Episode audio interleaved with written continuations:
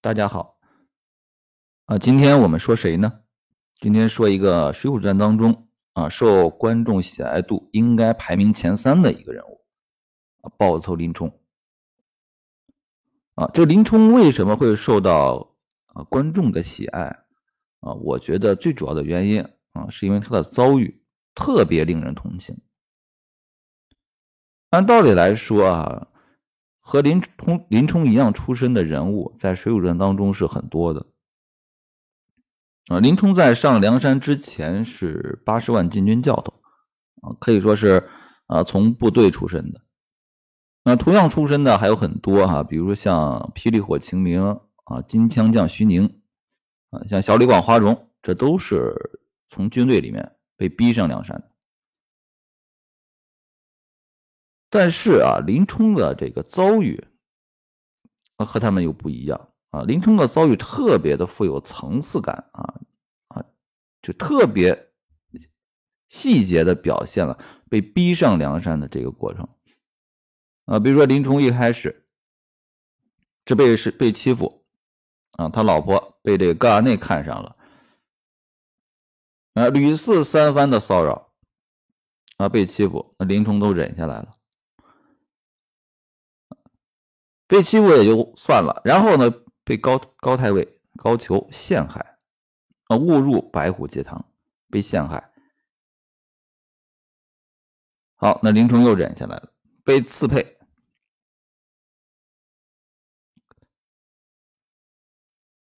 最后呢，高俅还不放过他，还要取你的性命，啊，著名的章节林教头啊，烽火山神庙。被陆虞侯要害了性命，那到最后这个你要取我性命，那还怎么忍？这林冲爆发了，把这个陆虞侯杀了，彻底对这个前途失望了。然后没办法上梁山了。你看他的这个遭遇，一层一层一层的。而且上了梁山以后，他的遭遇和其他这好汉遭遇也不一样。其他好汉上梁山，那都是啊敲锣打鼓啊，啊梁山是欢迎的啊。这林林冲上梁山上的比较早，当时这梁山的头领是谁呢？那不是晁盖，不是宋江啊，是白衣秀士王伦啊，一个无名小辈啊。这林冲的这个知名度太大了，这白衣秀士王伦呢，这一琢磨，好家伙，我这几个人，嗯，这捆在一起也比不上人家林冲啊。他要上了梁山，这我们几个这往哪儿摆？于是呢，他就百般刁难啊，就不愿意让林冲落草在梁山上，想给他送走。啊，最后也是，啊，受尽了这个刁难啊，最后才落在了这个梁山上。啊，所以说这个林冲那个遭遇啊，和其他人物啊都不太一样啊，特别的坎坷，而且很有层次啊。所以说呢，观众对于这样的这个弱者啊，你的你这个遭遇越凄惨，那观众肯定是越喜爱，这是一个规律。所以说。林冲在这个《水浒传》当中一直都比较受这个观众的喜爱。那林冲到底是一个什么样的人呢？啊，他为什么会有这样的一个遭遇呢？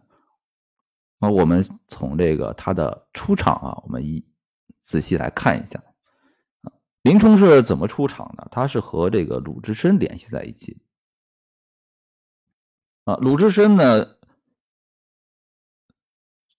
打死这个镇关西以后，到了五台山出家，啊，结果呢不守戒律啊，喝醉了，醉打山门，把这个山门给打坏了。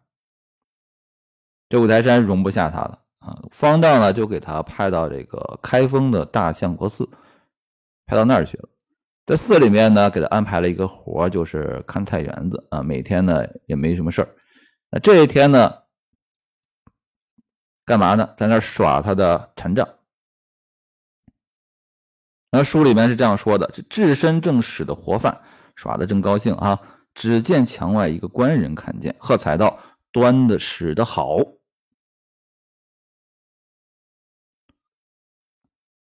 啊，谁呢？林冲。啊，置身听得，收住了手，看时，只见墙缺边立着一个官人。墙缺边啊，就是那墙上呢有个缺口啊。这个林冲呢站在那儿看着。呃，下面有一个对林冲的一个外貌的描写啊，大家可以看一下，有八个字啊，很有意思。这林冲长什么样呢？那官人生的豹头环眼，燕鹤虎须。豹头环眼。燕鹤虎须这八个字是不是很熟悉？啊，另一部传统小说里面啊，也是用这八个字来形容外貌的，谁呢？张飞。那我们心目中的林冲是什么形象啊？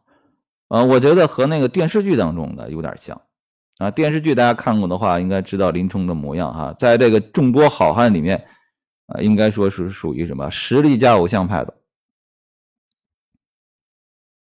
啊，你想是不是？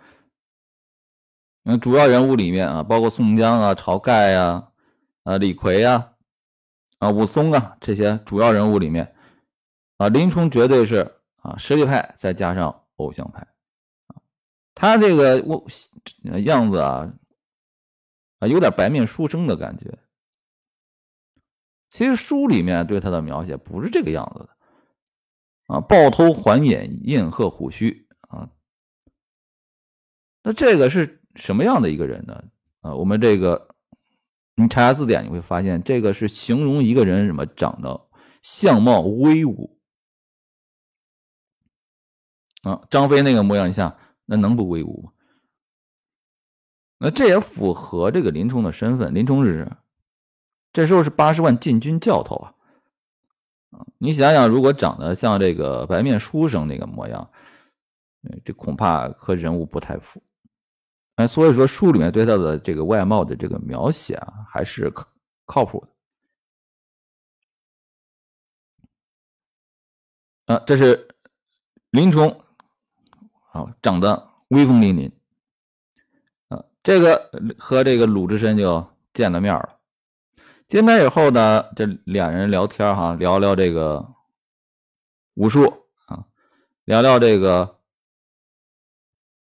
渊源。结果还发现这鲁智深呢和这个林教头的父亲，他父亲是一个提辖啊，林提辖，还见过面，当年啊有过一定的关系。这一下好，俩人高兴了，当场怎么样？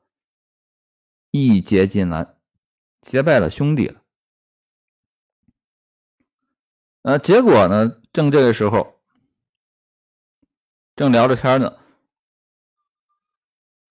结果啊。林冲家的一个丫鬟啊，锦儿，慌慌张张的跑过来说了：“官人啊，休要坐地啊！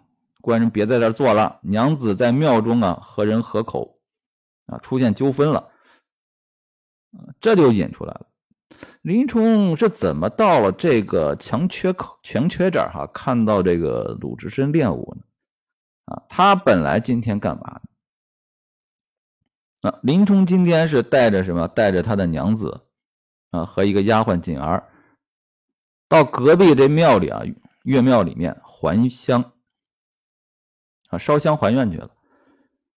结果呢，听到这有人在这儿耍这个禅杖啊，就看的看见了，看得入迷啊，让谁呀？让这个他的娘子和这丫鬟去庙里烧香啊。林冲呢？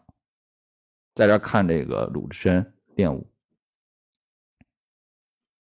其实你从这个开场就能够看到这个林冲是一个什么样的一个性格，一个武痴的形象，对不对？啊，用现在话说，这是一个典型的直男，就像你这个和这个老婆逛街去了。啊，看见自己感兴趣的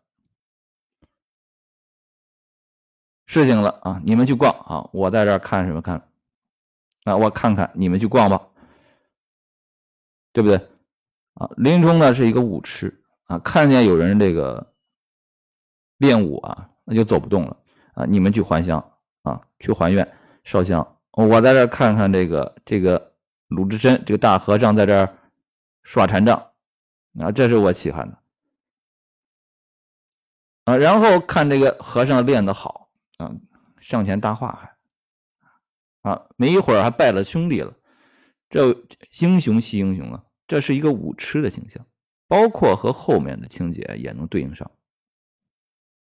那所以说，从这个林冲一开场是一个很憨直的一个一个人啊，对武术很痴迷，性格很憨直，也没有什么太多的心眼你看啊，一个可以说是素不相识的人啊，鲁智深。初一见面，俩人就结拜了兄弟了啊！虽然这个可能古代哈结拜兄弟这个事情没有那么严肃啊，但是我想也不是啊很轻易的一个事情啊。这林冲就做到了啊！见面五分钟啊，这熟的不得了啊！好，这是林冲的开场，然后塑造了一个武痴的一个憨直形象。那后面的情节的发展呢，就开始在这个基础上啊，开始丰富了。啊，刚才咱们说了啊，这个他的丫鬟锦儿跑过来说：“娘子啊，在庙里面和人起了纠纷了。”这林冲一听啊，就冲过去了。啊，谁敢欺负我的娘子？而赶到眼前啊，看见一个后生啊。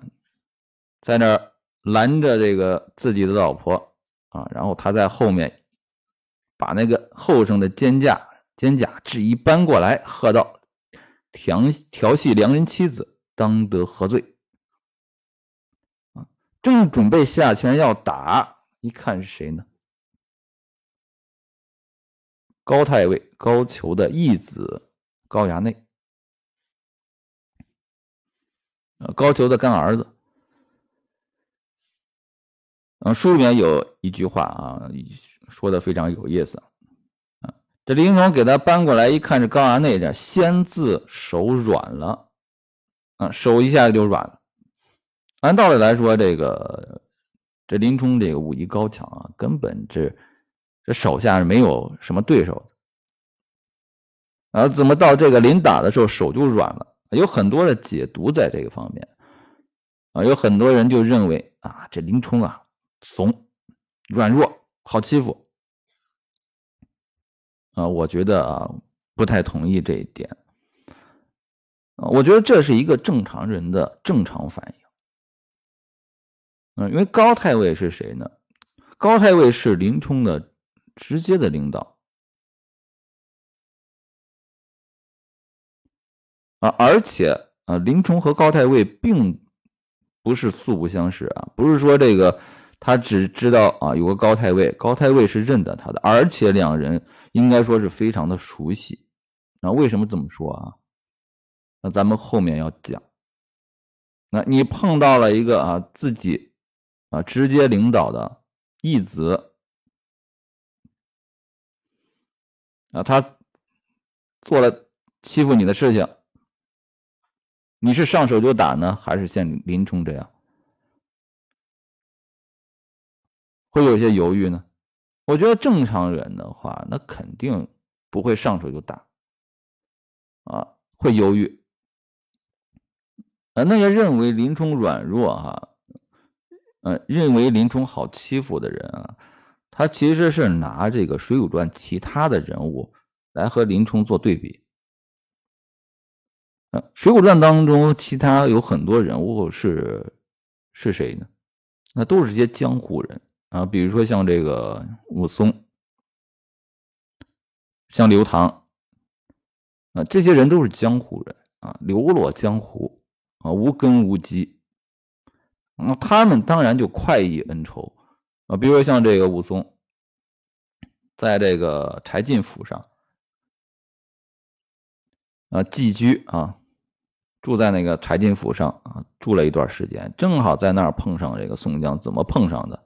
啊，他呢弄个铁铁锹啊，在那儿铲了一一锹的炭火，烤火。这个结果这宋江呢，这不小心碰到了这个铁锹，把这个炭火呀一下子泼了这个武松满脸。嗯，这武松当时就怒了，啊，挥拳就要打宋江。然后这庄丁就拦哈，说这是这个我们庄主的贵客，你可不能打呀。你想正常人的话，你是在别人家啊住着做客，对不对？啊，被人冒犯了，那宋江呢也赔了不是了。一般人不会轻易动手的，这不是自己家嘛，对吧？啊，这是其其二呢，庄丁还说了这是。人家主人的贵客，你再打了就更不合时宜。这武松哪管这些啊？什么贵客不贵客，只管要动手啊！直到这个报出来说这是宋江啊，这武松又纳头便拜啊！反正碰到宋江都是纳头便拜啊！这江湖人讲究什么啊？快意恩仇，他不考虑什么后果啊！那林冲这时候是谁呀？部队里面的一个小官员啊，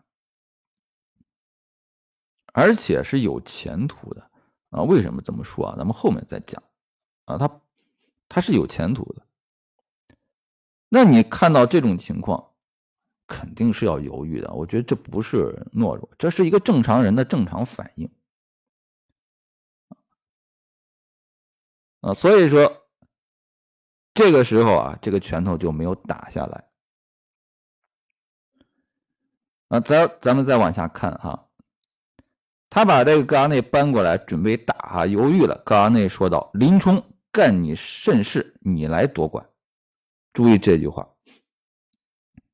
高阿内认得林冲啊，而且不是一般的认得，应该还比较熟啊。你看说话这语气，哎，林冲干你甚事，要你来多管。这不是见过一面两面的熟人，这应该是很熟悉林冲的，而且也很自信人啊。林冲也很熟悉他，嗯，说明什么？说明林冲啊，八十万禁军教头不是一个很大的一个官，啊，那禁军教头有很多啊，不是林冲一个。但是高衙内认得他，高太尉也认得他，都很熟悉，说明什么？林冲啊，在这个高太尉眼里啊，是个可造之才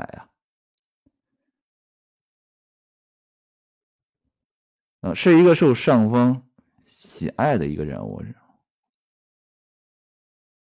啊，他可不是一个普通的教头，他也不是和高太尉毫无联系的一个人。啊，所所以说他这个屡次被欺负啊，啊，屡次都忍下来了。原因，也就是说，他有第一，啊，有有家有老婆有没有孩子啊？第二有前途啊，在这个部队里混的还不错。啊还有大把的好的前程啊，所以说在开始的时候一直在忍，啊，这是林冲出场了啊，和高衙内开起了一个冲突，那这一次呢，林冲忍下来了，但是呢，这高衙内没有放过他，那高衙内也没放过他的娘子啊，一直惦记着。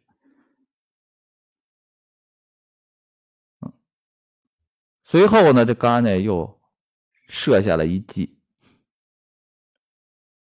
啊，准备呢再次我要挑战一下林冲，啊，设下了什么计呢？咱们下一回再来说。